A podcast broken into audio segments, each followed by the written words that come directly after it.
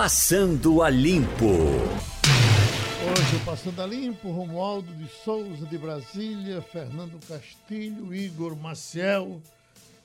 Ah, deixa eu passar, fazer uma limpezinha aqui. Por exemplo, Rodrigo Mendes está em Dublin, na Irlanda.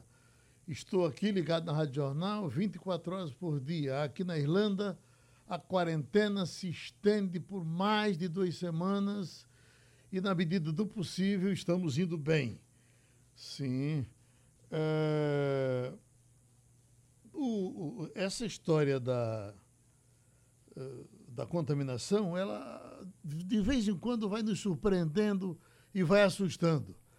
O professor Manso, da Universidade Rural, fazendo uma pesquisa, repetindo, ele como pesquisador, não é uma pesquisa da universidade, é dele, porque ele sempre trabalhou com essas pesquisas, conhecedor desses problemas de virologia, ele fazendo a pesquisa, de princípio nem queria nos dar entrevista, porque tinha receio de que as pessoas achassem que ele estava escandalizando, dizendo números muito acelerados das projeções que ele estava fazendo. É bom dizer que as projeções que ele fez já foram batidas, já está pior do que o que ele disse. E só que o professor Manso me disse, um amigo agora, que pegou o, o vírus, está uh, contaminado, está uh, tentando se recuperar em casa, a esposa também e um filho também, com três pessoas em casa com coronavírus. Uh, outro detalhe que eu gostaria de trazer os amigos para tratar dele, para a gente começar, e começando com o Igor Marcel, Igor, é que a visão científica realmente ela foi na batata. Aquelas dúvidas que os cientistas tinham, os mais informados, os mais ligados, os realmente da área, o que eles disseram, o que eles, a, a, todas as previsões que eles fizeram, evidentemente com o desconhecimento de como seria a, o tratamento com o vírus, mas o que eles disseram, olha, vai acontecer isso, a providência é para ser essa, essa e essa, e vamos aprendendo durante a guerra. Pois aconteceu, nós tivemos alguns que, que reagiram, inclusive da área científica, nós tivemos um grupo importante de médicos aqui, por exemplo, que uh, seguraram até um dia desse. Isso é uma loucura, não é assim, não é assado, mas foi assim, foi como eles disseram. Concorda ou, ou está sendo como eles disseram que seria? Concorda, Igor Marcel? Concordo, Geraldo. Muito bom dia para você, bom dia para todos os ouvintes da Rádio Jornal, Castilho, Romualdo. O que a gente tem, Geraldo, é que a ciência acertou. A ciência acertou porque a ciência não trabalha com eu acho. Não existe eu acho na ciência. Não existe eu imagino. Não existe. Essas expressões não existem para a ciência. Ciência é cálculo, ciência é confirmação de hipóteses. Você tem uma hipótese, você confirma para poder você referendar aquilo, para você poder declarar alguma coisa. Você tem uma epidemia que começou, uma pandemia que começou lá na China, você já sabia como era que mais ou menos o vírus se comportava, aos poucos a gente foi entendendo como é, o que era que o que era que o vírus causava, a gente foi entendendo algumas coisas através de estudos científicos que foram feitos e infelizmente tem gente que continua negando, continua dizendo que não é, mas os números que começam a aparecer, você começa a, a, você diz e diz muito bem, é, Geraldo, quando os números começam a aparecer, algumas pessoas começam a, a, a ver que realmente as projeções, aquelas projeções que diziam, ah, porque a projeção é catastrófica, não vai passar. Eu cheguei a ouvir de um médico, eu cheguei a ouvir que não iria passar de 800 pessoas mortas, porque era não, não ia passar da H1N1, H1N1 era a pior coisa que ele já tinha visto, e no, nesse sentido, né, de um vírus de gripe, e não ia ter a menor condição de passar disso. Só que já existiam estudos que diziam isso. Já havia estudos que diziam isso e simplesmente foi ignorado por algumas pessoas. Agora, serve e tem que servir, porque senão a gente não evolui. A gente evolui aprendendo com os nossos erros. Serve, tem que servir para que, a partir de agora, a gente olhe para frente, veja que eh, não tinha nada de. é, a gente não estava sendo catastrófico, era apenas a realidade e que outra, outro dado científico é que essa tragédia poderia ser muito maior, está sendo muito maior, se não houvesse o distanciamento social. Você imagine se não houvesse, aqui no Recife tem uma projeção dizendo que teriam morrido duas, duas mil pessoas já. Então, duas mil pessoas poderiam ter morrido aqui se não tivesse distanciamento social. Mas ainda tem gente dizendo que isso é mentira, dizendo que estão colocando é, nomes de pessoas que morreram que não tem nada a ver com Covid, que morreram por Covid, o que não é verdade. Então precisa realmente a gente precisa, a ciência precisa lidar com o vírus precisa lidar com a questão social, com a tragédia social, com a tragédia da saúde e ainda com a ignorância de algumas pessoas. Mas é um trabalho duro, mas vamos em frente. Você diz duas mil além das que morreram, não é isso? Além Seria das que somada às mortes que já temos aqui, né? Exato. Uhum. Agora, Castilho, então, a orientação da Organização Mundial de Saúde foi, foi eh, correta para quem procurou seguir. Quem peitou não se deu bem.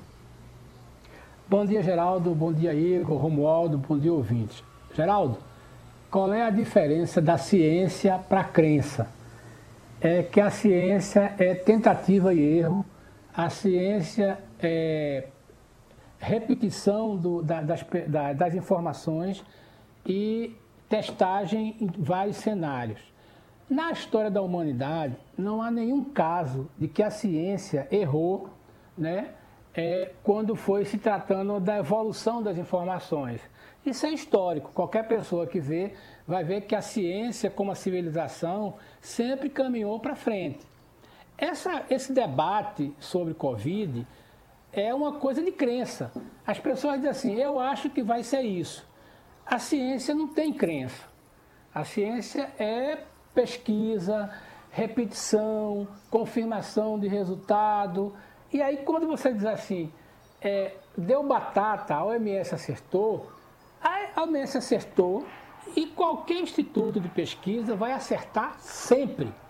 Eu, eu confesso, como o Igor disse aí, quando eu via depoimentos, aqui na rádio mesmo, de, de médicos, de pessoas que se dizem analistas, né, pesquisadores, fazendo observações de que o Covid não ia atingir. Atingia. Por quê? Porque foi assim na China, foi assim na Espanha, foi assim na Itália, está sendo nos Estados Unidos e em todos os países.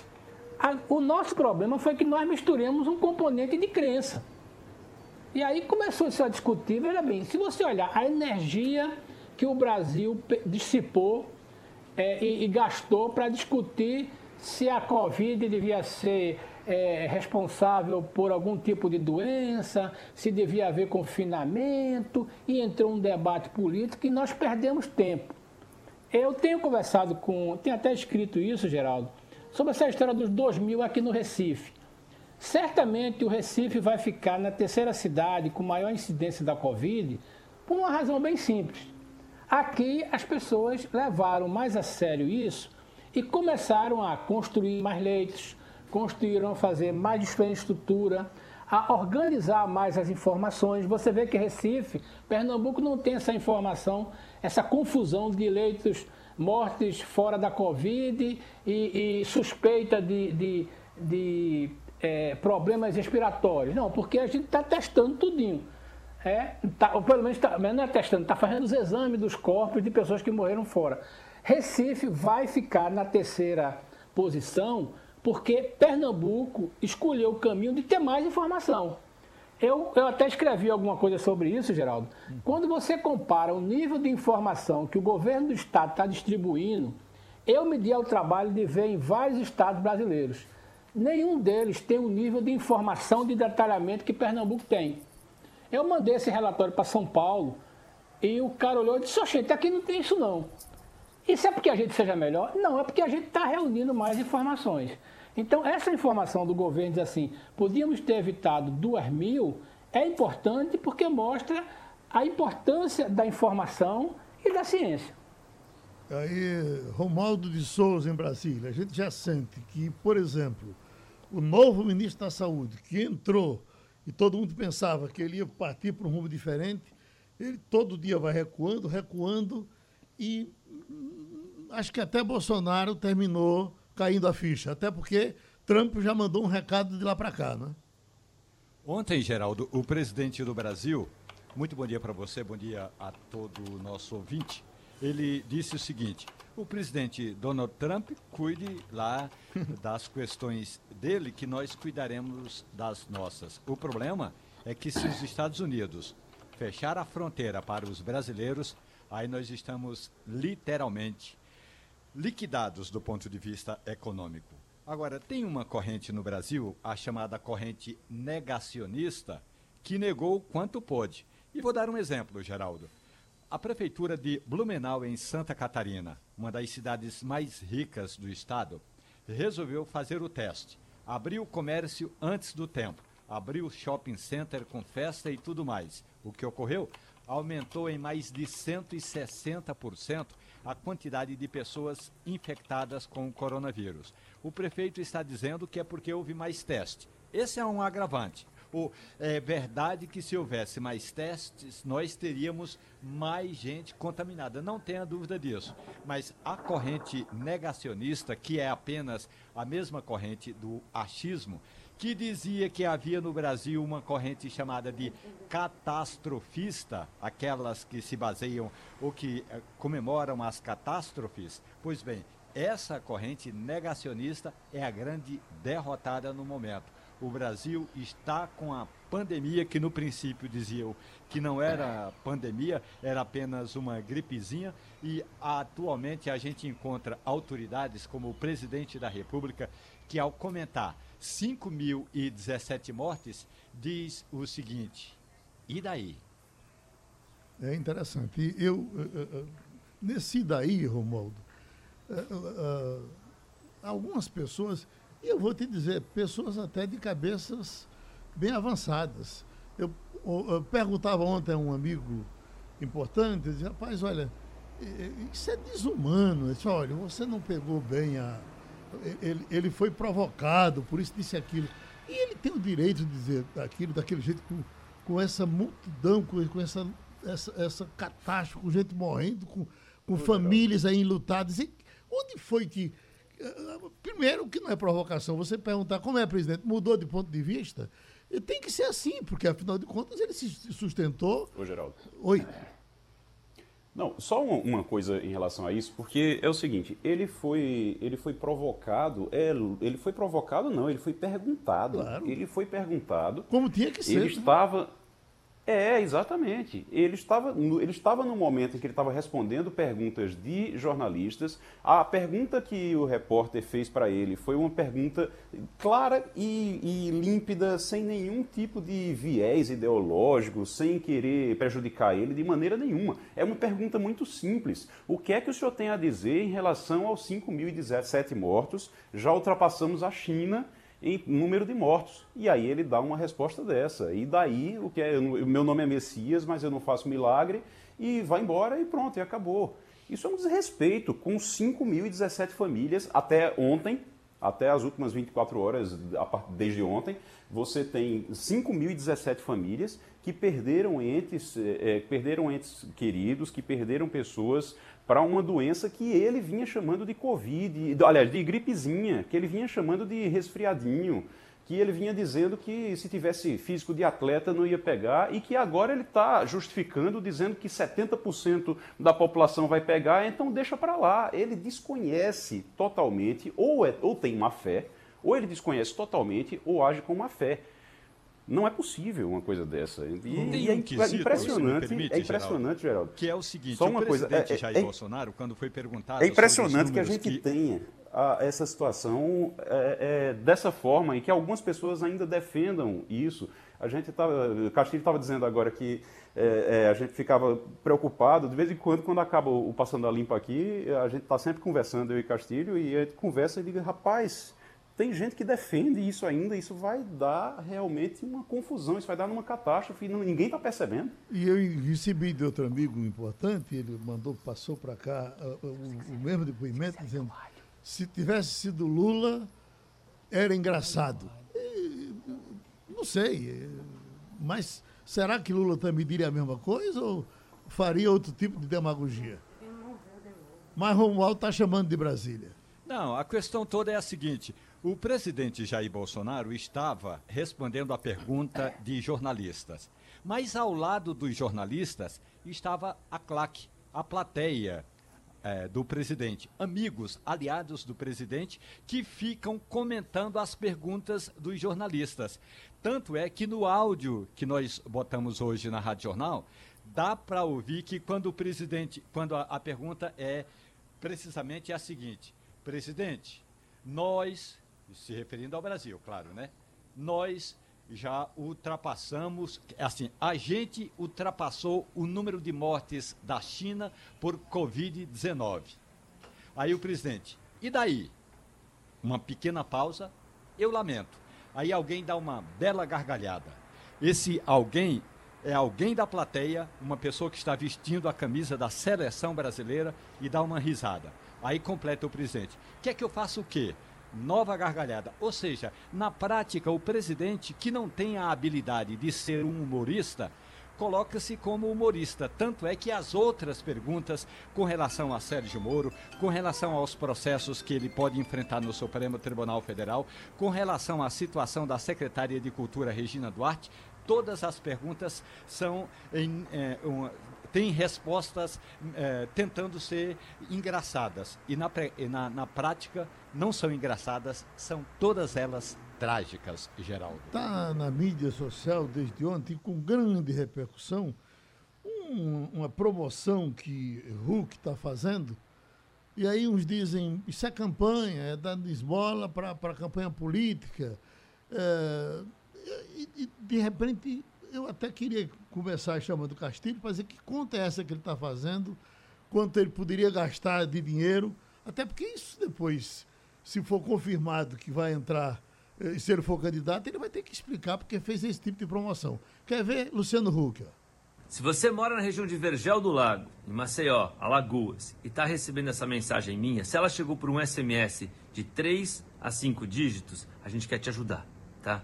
A ideia é que 200 reais cheguem à sua conta de celular como crédito, tipo uma carteira digital, para você pagar conta, para você pagar boleto, para você fazer compras no seu bairro. Então, pode confiar Acesse o link que está aqui no SMS para você se inscrever no Zap do Bem. E o único número que vai se relacionar com você quando você entrar no Zap do Bem vai ser esse daqui, que é 021 30 94 4888. Só confie neste número, tá? Boa sorte, fique com Deus.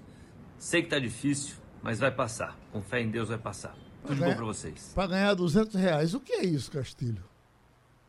Olha, a gente precisa explicar melhor o que é, isso aí, tá entendendo? Uhum. Desculpe, é, a gente precisa melhor o que é explicar isso aí, porque veja bem, certamente é alguma promoção, alguma, algum tipo de evento que Hulk negociou com algum patrocínio. A gente tem que ter presente isso, né? É um pouco diferente é uma, espé é uma espécie de, que efetivamente é uma espécie de teaser, o, o Castilho. Pessoas, é uma espécie de teaser, tipo de né? Pra é uma espécie de teaser, depois vem outra informação, não é isso? É, veja bem, a gente tem que ficar com muito cuidado com isso, porque é preciso saber o seguinte: certamente tem um patrocínio, é algum tipo de coisa que a gente vai explicar depois. Eu acho que não cabe a mim estar comentando se Hulk está fazendo certo ou errado, esse tipo de coisa. Particularmente, eu acho que é complicado você aparecer desse tipo que ele está aparecendo. Né? Mas ele é um comunicador, a gente tem que respeitar. Mas eu queria chamar a atenção é o seguinte, é que nesses momentos a gente vê quem é quem. As pessoas que mais estão ajudando, as pessoas que mais estão botando dinheiro, as pessoas mais que estão fazendo as coisas, são as pessoas que não estão preocupadas em ligar para um jornalista, botar na rede social, tá entendendo? Não, são as pessoas que estão botando dinheiro lá mesmo, tá entendendo? Eu acho que essas pessoas que merecem a nossa atenção, o nosso respeito e o nosso estímulo. É, eu duvido muito desse tipo de atitude quando você primeiro põe uma informação é, na mídia, na rede social e tenta mostrar isso. Olha, é, é, uma coisa que a gente tem que ter muito cuidado. Eu, particularmente, tenho muito cuidado com isso na coluna para não colocar esse tipo de informação. Agora, a gente tem que respeitar. Eu só queria chamar a atenção para isso. É, a gente não vai resolver esse problema apenas com esse tipo de atitude. Entendeu? São atitudes mais sérias. Né? As empresas estão levando uma paulada muito grande. Tá entendendo? As empresas estão sofrendo muito. E, no entanto, acho que podem estão funcionando. Né? Seus funcionários estão indo para trabalhar, correndo risco, né? o comércio está tentando se reinventar, tá entendendo? Então eu prefiro é dar voz a essas pessoas. As pessoas que estão saindo de casa, as empresas que estão tentando retomar seus negócios, os empresários que estão procurando é, ajudar fornecedores. Eu vou dar um depoimento aqui. Uma vez eu estava conversando com uma empresária e ela dizia assim: Eu estou estimulando meus clientes a venderem pela internet. Aí eu disse: Mas você é uma indústria. Aí ela simplesmente olhou e disse: Castilho, um dia o estoque acaba e ele vai voltar para me comprar. Então eu acho que a gente tem que dar voz, Geraldo, a esse tipo de gente. Gente que está fazendo no anonimato.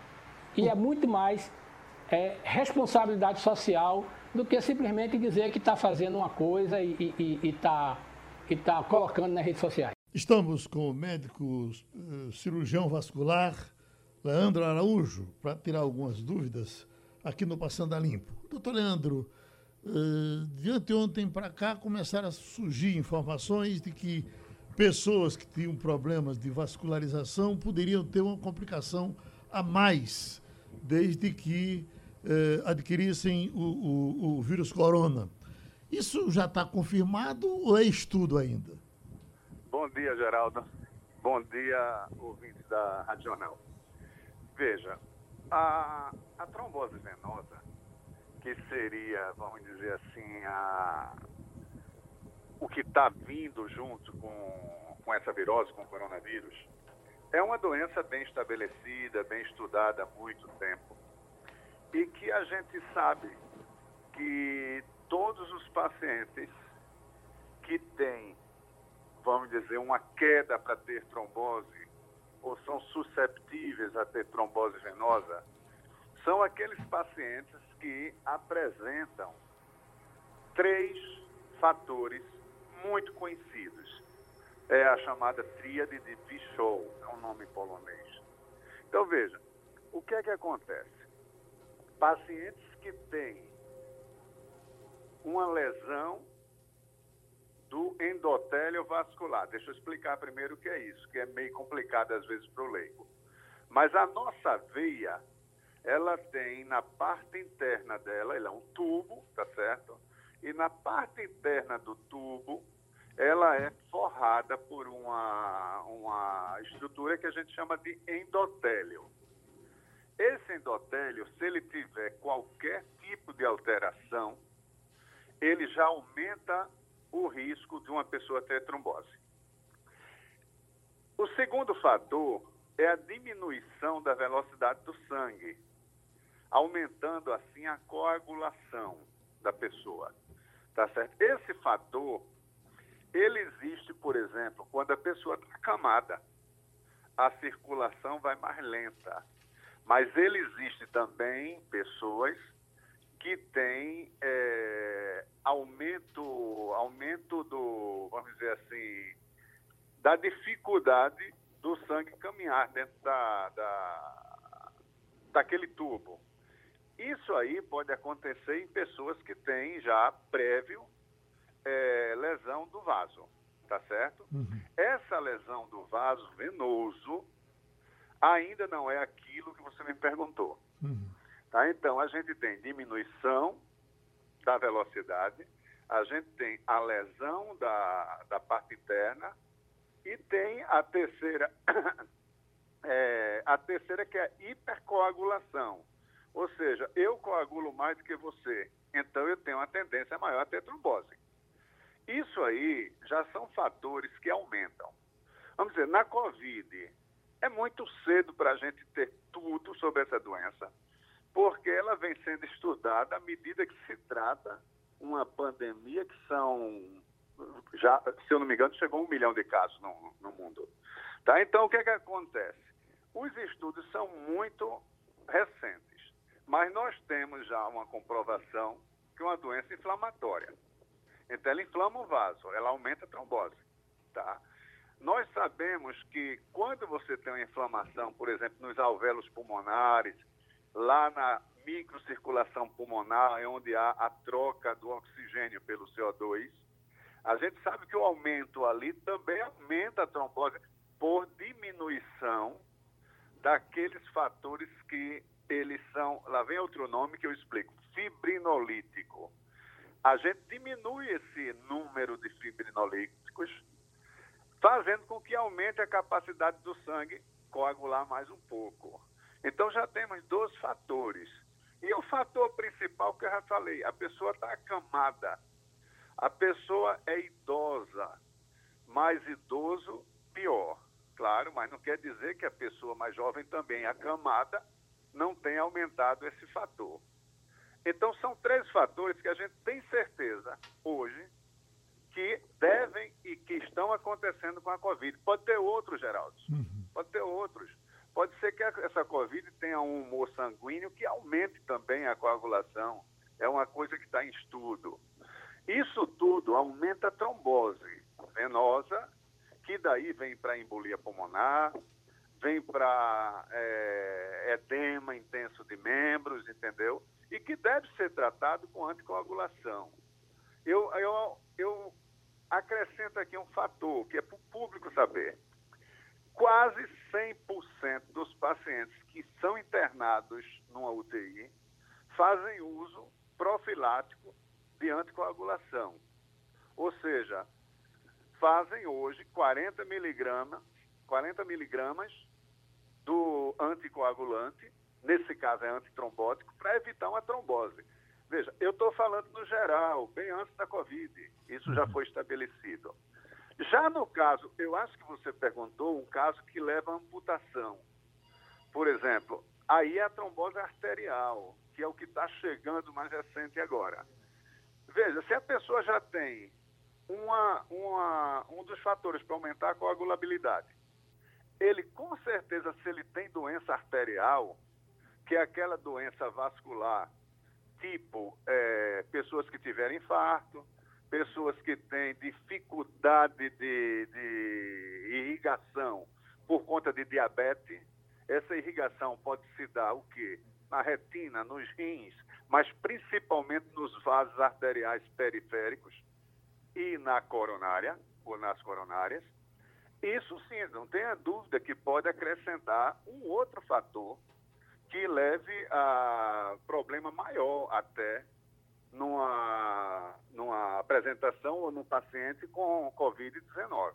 Uhum. Tá? Então, não há dúvida. Deixa eu, eu trazer. Acho que deu para explicar. Deixa eu trazer o nosso Igor Marcel. Igor? Pois não.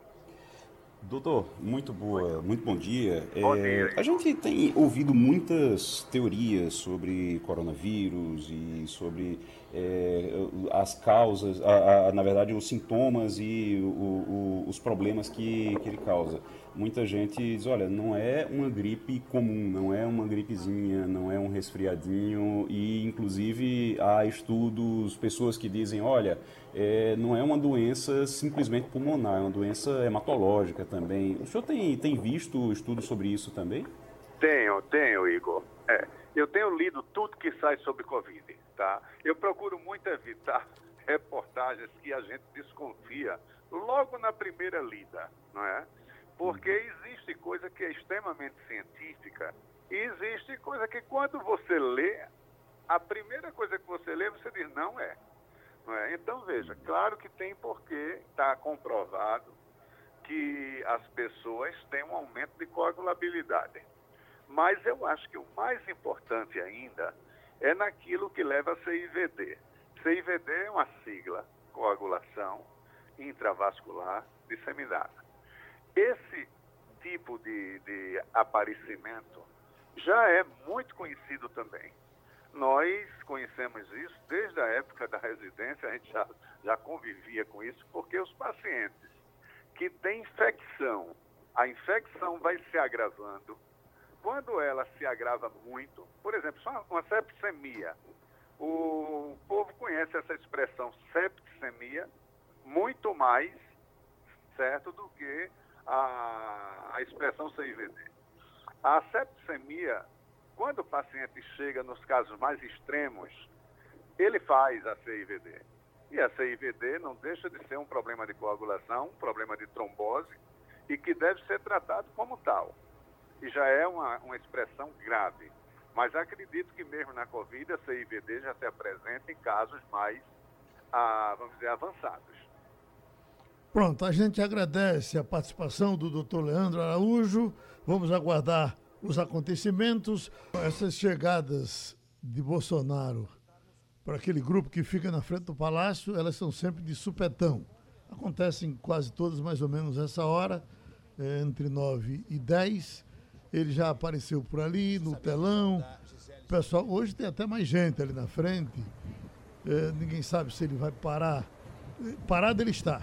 Ninguém sabe se ele vai querer aceitar perguntas dos repórteres presentes ou vai só fazer ali uma farra com esse pessoal e se retira. O que, que eles estão dizendo lá? Da revalidação do diploma para validação aqui no Brasil. Esse programa acabou Bom, sendo. Eles estão também... com outras informações e deixa ver, porque na verdade o que a gente observa é a presença de Bolsonaro, ele não está dizendo nada, apenas uh, as pessoas estão filmando com celulares e tal. Ele ficou um pouco distante dos repórteres e às vezes ele se adianta um pouco, quando ele se adianta, permite que algumas perguntas sejam feitas. Quando não, ele corre para o carro. Hoje ele está acompanhado só dos seguranças, não trouxe ministros. É possível que ele não tenha uh, vontade de falar hoje para as pessoas que estão ali na frente, pelo menos para a imprensa que se coloca ali na frente. O que é que diz os, os que estão lá? Profissionais uh, no Brasil. O que me preocupa é. Ainda é a conversa normal. Bom, certamente não vai ter. Não vai ter conversa com jornalistas, não vai ter conversa com o pessoal da reportagem.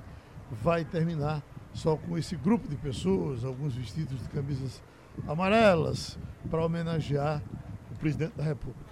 Vamos então seguir aqui a nossa vidinha. Nós estamos com o médico Hermes Wagner, do Otávio de Freitas. Uh, uh, doutor Hermes, os grandes hospitais, como é que eles estão nesse momento? Há quem diga que houve, já disseram, que houve uma diminuição, os acidentes de moto que tanto lhe preocupam diminuíram muito nesse período. E aí os hospitais estão um pouco mais vazios, o trabalho está menor nessa área. Isso é verdade? Bom dia, Geraldo. Bom dia, Bom dia a todo o público ouvinte e aos colegas que fazem a mesa. Veja bem, Geraldo, eu estou aqui no Otávio de Freitas, né, e passei a visita agora de manhã com os residentes na enfermaria. Realmente, a gente houve uma diminuição dos traumas, principalmente provocados por acidentes automobilísticos, né, principalmente as motocicletas.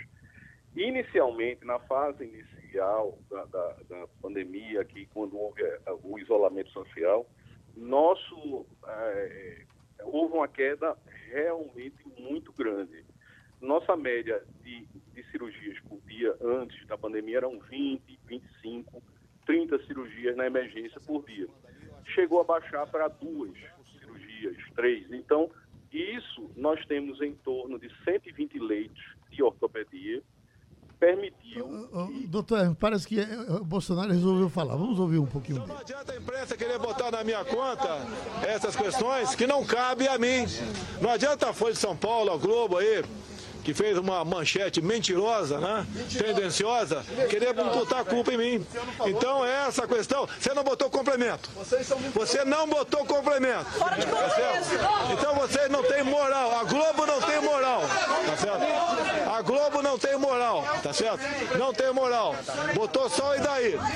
Botou só e daí? Vocês, você é um mentiroso. A Globo é mentirosa. A Globo. Querem falar aqui? Tá certo?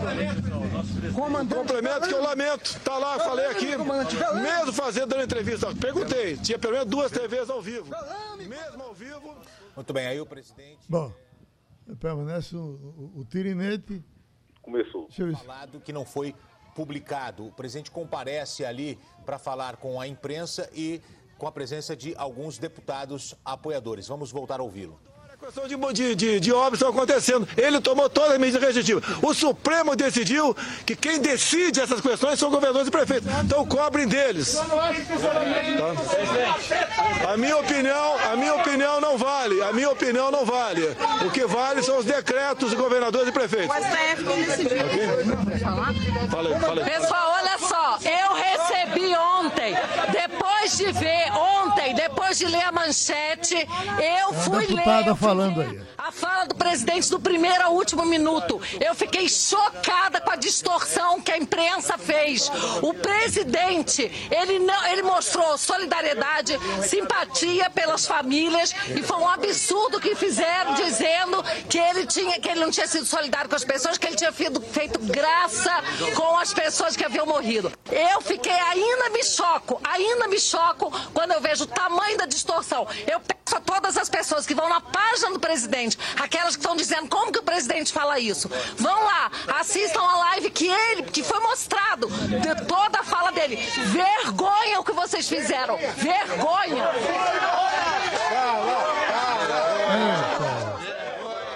Cadê? E você, Edivaldo? Ele trouxe os deputados, ele sabia certamente que esse assunto ia ser. Tem outra deputada para falar. Outro deputado que apoia o presidente. Ele veio hoje cercado de deputados que ele sabia que esse assunto viria à tona. Vamos lá. Ali agora a Carla Zambelli vai falar, a Bia Kisses. Uh, Carla Zambelli é aquela deputada da, da, da, Fala com o Moro, com que apareceu no celular. Questionar o que foi ver se Vamos voltar a ouvir. O assunto está quer quente. ouvir, o povo quer ouvir. Se a imprensa não quer ouvir, acho que vocês querem. Vocês precisam, vocês precisam. O senhor pode ficar quieto, por favor? Uma mulher falando. O senhor pode ficar quieto, por favor? Pessoal, olha só, vocês precisam pressionar os governadores e os prefeitos das suas cidades, porque tem mais de 4.800 cidades que não tem nenhum caso de coronavírus que podiam estar andando normalmente. Não é possível que a gente estimule o desemprego como está havendo. Vai haver muito mais mortes pelo desemprego do que está havendo pelo coronavírus. Toda morte, qualquer morte é sentida por cada um de nós, porque vai começar a atingir também a família de todo mundo. Só que a questão é, a gente tem que pensar nos que não que estão sem empregos. A gente tem que pensar nas cidades onde não tem nenhum caso de coronavírus e as pessoas estão passando fome nas comunidades, nos mais pobres. Essa ajuda que o presidente deu para 54 milhões de brasileiros de 600 a 1.200 reais em três vezes, né? Ou seja, são 1.800 a 3.600 reais de ajuda do governo, mais 30 milhões de pessoas que estão no Bolsa Família, não é suficiente para matar a fome dessas pessoas. A gente precisa voltar, mas é preciso coragem, é preciso força de vocês. Então vamos apoiar o presidente, porque ele precisa do povo. E queria agradecer o apoio que vocês deram pra gente. Obrigada. Essa é a deputada Carla Zambelli. Esse, a Carla Zambelli falou. Já tem outro, já tem um deputado ali para falar também. A gente tem que apoiar quem na ponta da linha está entregando a vida por todos nós. O presidente já sinalizou isso. A gente já sinalizou, o presidente está sensível a todas essas questões. Eu sou do Rio de Janeiro, laboratório da vitimização policial no Brasil.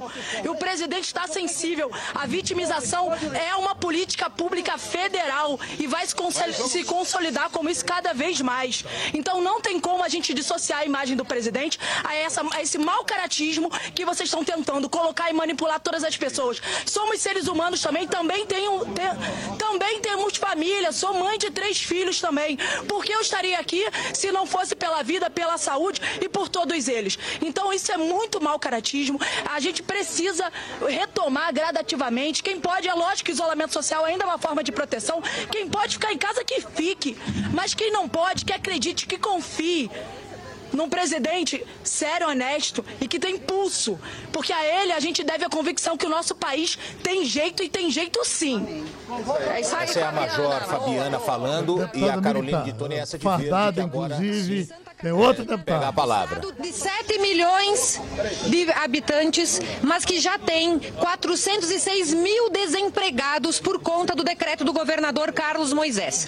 É, não é a pretexto da pandemia que nós vamos proibir as pessoas do seu direito de ir e vir, do seu direito de circular livremente em todo o território nacional, algo que é um direito e garantia fundamental do cidadão, previsto na Constituição e que só poderia ser tirado se a gente tivesse com decretação de estado de sítio, ou seja, em caso de guerra declarada. Então, esses decretos dos governadores são inconstitucionais. Nós não podemos admitir esse abuso de direito de cercear as liberdades mais sagradas do, do povo brasileiro, que é o seu direito de ir e vir, seu direito de circular, seja em praias, em praças, etc.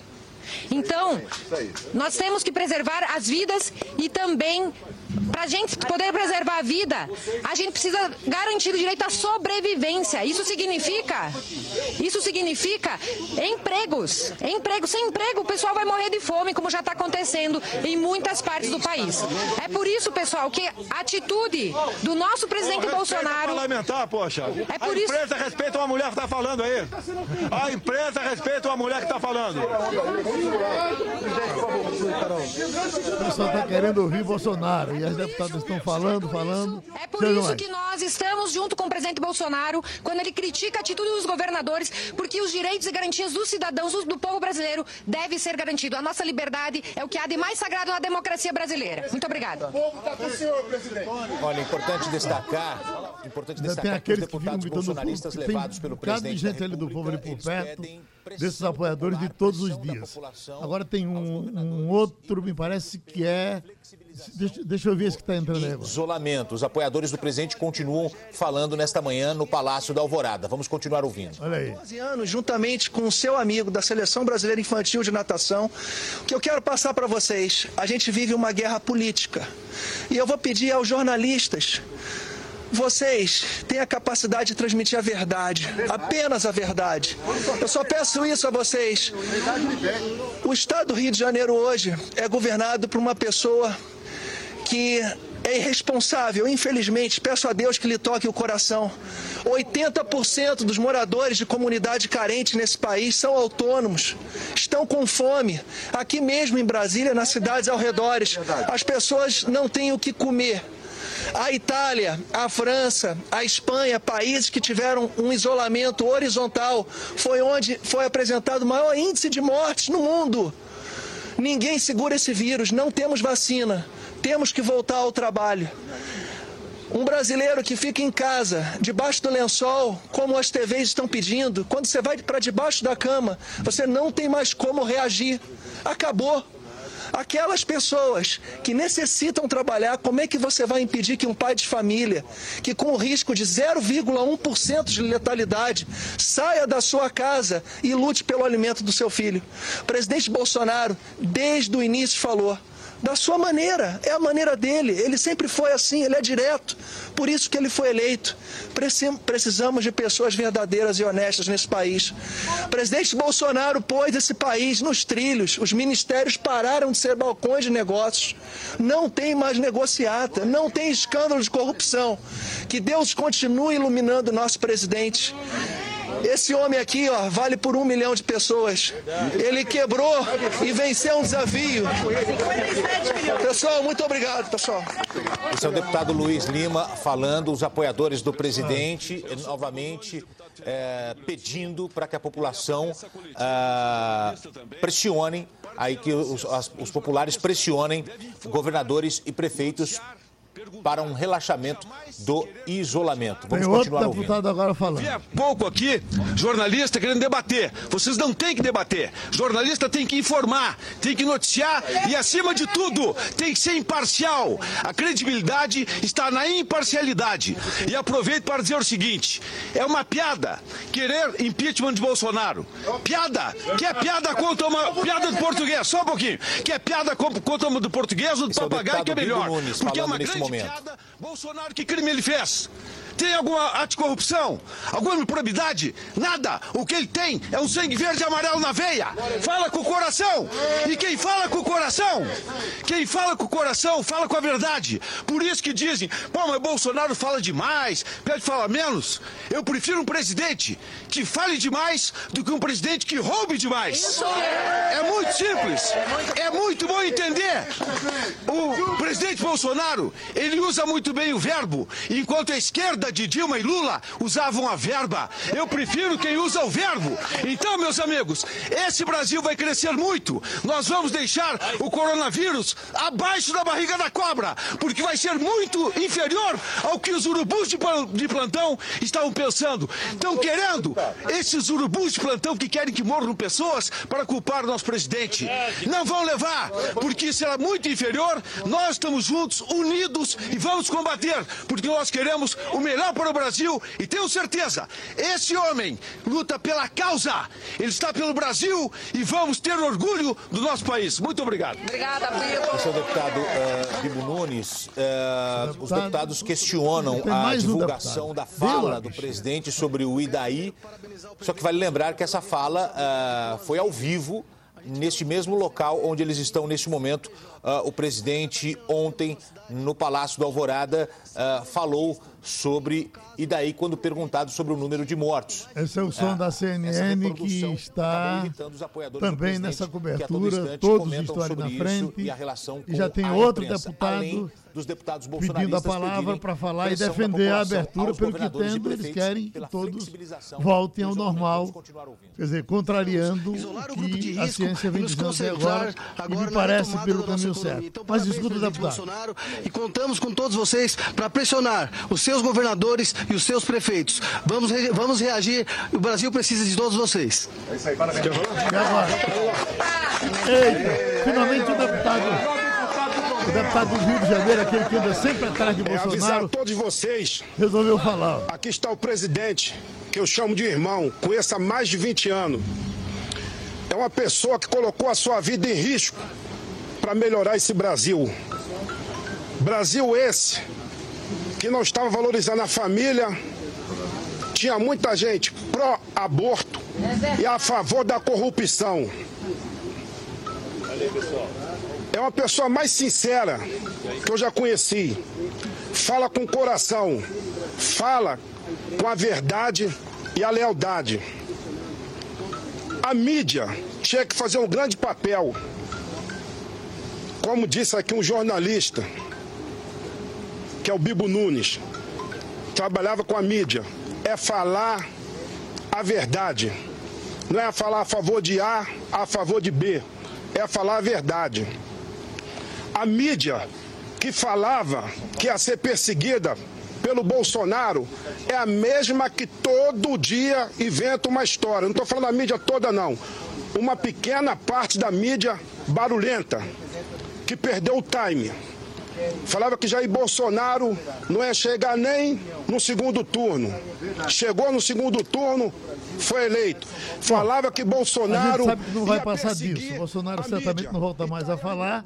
São os deputados que ficam falando, nosso tempo está se esgotando. Bom, Romualdo, o que achou? Olha, eu, o presidente continua dizendo que a culpa é da imprensa que quer jogar no colo dele a quantidade de mortos. 5.017 pessoas que já morreram. O presidente disse que a imprensa tem de jogar essa responsabilidade no colo dos 27 governadores que adotaram medidas contrárias àquelas que ele, Jair Bolsonaro, estava pensando. O presidente disse também que a culpa é do Supremo Tribunal Federal que deu autonomia a estados e municípios para tomarem medidas que ele, Bolsonaro, é contrário. Entre elas, as medidas que, segundo o presidente, não garantem o emprego. A preocupação, segundo Jair Bolsonaro, do Palácio do Planalto, é com a preservação do emprego, porque tem muita gente que vai perder o emprego e essa é uma dor de cabeça que ele disse que está tendo. E, por fim, o presidente da República afirmou agora há pouco que, nesse momento, eh, ele realmente, agora ele deu meia volta e disse que sente as mortes do coronavírus, mas entende que as mortes é, é, que a violência doméstica está aumentando, que a violência nas cidades está aumentando e que a morte do emprego está sendo muito grande em todo o país. Palavras de Jair Bolsonaro, Geraldo. Voltou o Bolsonaro, o pitbull que os, os, os, bolsonaristas tanto gostam. É, isso, Castilho? É, Geraldo, parece que a gente pode ver aí claramente que o presidente tem um padrão. Quando a coisa fica muito difícil, é, ele vai, por exemplo, como foi segunda-feira, levou o grupo da economia, acalmou, ajudou isso. Com a divulgação do número das mortes, isso assustou de fato. Né? A gente sente que há uma, uma preocupação muito grande. O ministro da Saúde ontem, aquela declaração é a confirmação de todos os temores. E aí ele hoje levou os deputados, que a gente pode chamar os pitbulls dele, para dizer exatamente isso. É um padrão também atacar a imprensa, é, e aí você não tem uma separação, né, porque fica os, os apoiadores junto com os jornalistas, mas parece claro que é isso. Agora, o sentimento que a gente tinha observando nesse nível de acirramento de declaração é que é essa questão das 5 mil mortes e a declaração infeliz do presidente é, teve uma repercussão muito grande, não foi só da imprensa, mas na sociedade, e ele hoje foi se proteger com os deputados para tentar reverter isso e reforçar a ideia de que está sendo atacado e que é mais importante a questão do emprego do que a questão das mortes. Acho que é um padrão que a gente está vendo aí se repetir. Será que ele vai conseguir? Eh, ele pensa que consegue desmentir aquilo que foi dito, Igor Marcel? Olha, é muito difícil, Geraldo, você desmentir algo que está registrado. Não é simplesmente desmentir o que foi dito. Ele fez uma crítica raivosa, inclusive, ao jornal o Globo, por exemplo. Eu tive a curiosidade de ver, vir aqui, olhar que manchete era essa do jornal o Globo, o que é que tem de tão errado com a manchete do jornal o Globo. E não tem nada de errado com a manchete do jornal o Globo. A manchete é: com mais de 5 mil mortes, país passa China e Bolsonaro diz, e daí? E logo abaixo tem a fala dele completa. E daí? Interrogação. Lamento, quer que eu faça o quê? Sou Messias, mas não faço milagre. É a vida. Amanhã vou eu. Inclusive, tem até. A manchete do Globo tem até um, um, esse Amanhã Vou Eu que eu nem tinha visto em outras, em outras reportagens. Então talvez a, a manchete do Globo esteja mais completa ainda. Diz ele dizendo que amanhã vai ele, que amanhã pode ser ele que mas é, é uma, uma, forma de tratar a morte de 5.017 pessoas, e mais de 5 mil pessoas, que é uma coisa absurda. O episódio que a gente viu agora também é algo sintomático. A gente tem que observar isso do, e aí analisar do ponto de vista político, que é o seguinte: não, você não faz um ato como esse, você não realiza um ato como esse se você não estiver sendo pressionado. Então, a pressão, por conta das declarações de ontem, a pressão interna foi grande. Muito provavelmente ele recebeu críticas internamente, ele recebeu críticas provavelmente da ala militar, de outras de auxiliares do governo também e de alguns parlamentares, parlamentares que inclusive ele está tentando trazer para o governo, parlamentares do Centrão. Falou-se ali, inclusive, que olha, porque ele não está negociando com ninguém, acabou o toma lá da cá, como eles costumam falar, acabou coisa nenhuma, pelo contrário, foi ampliado agora e ele está tentando trazer o Centrão para dentro do governo criaturas como Roberto Jefferson e Valdemar Costa Neto. São criaturas que já se envolveram em corrupção, já foram presas, investigadas, condenadas. Então você tem um, um crescimento disso. Provavelmente o Centrão, o Centrão deve ter reclamado ontem das declarações e deve ter atrapalhado a negociação que ele está fazendo para trazer essas pessoas para a base do governo. Muito provavelmente ele foi pressionado por essas pessoas porque eles disseram: olha, a gente não vai se envolver, entrar num governo com você falando coisas desse tipo. E aí ele resolveu ir para o confronto com os jornalistas e dizer que era tudo mentira.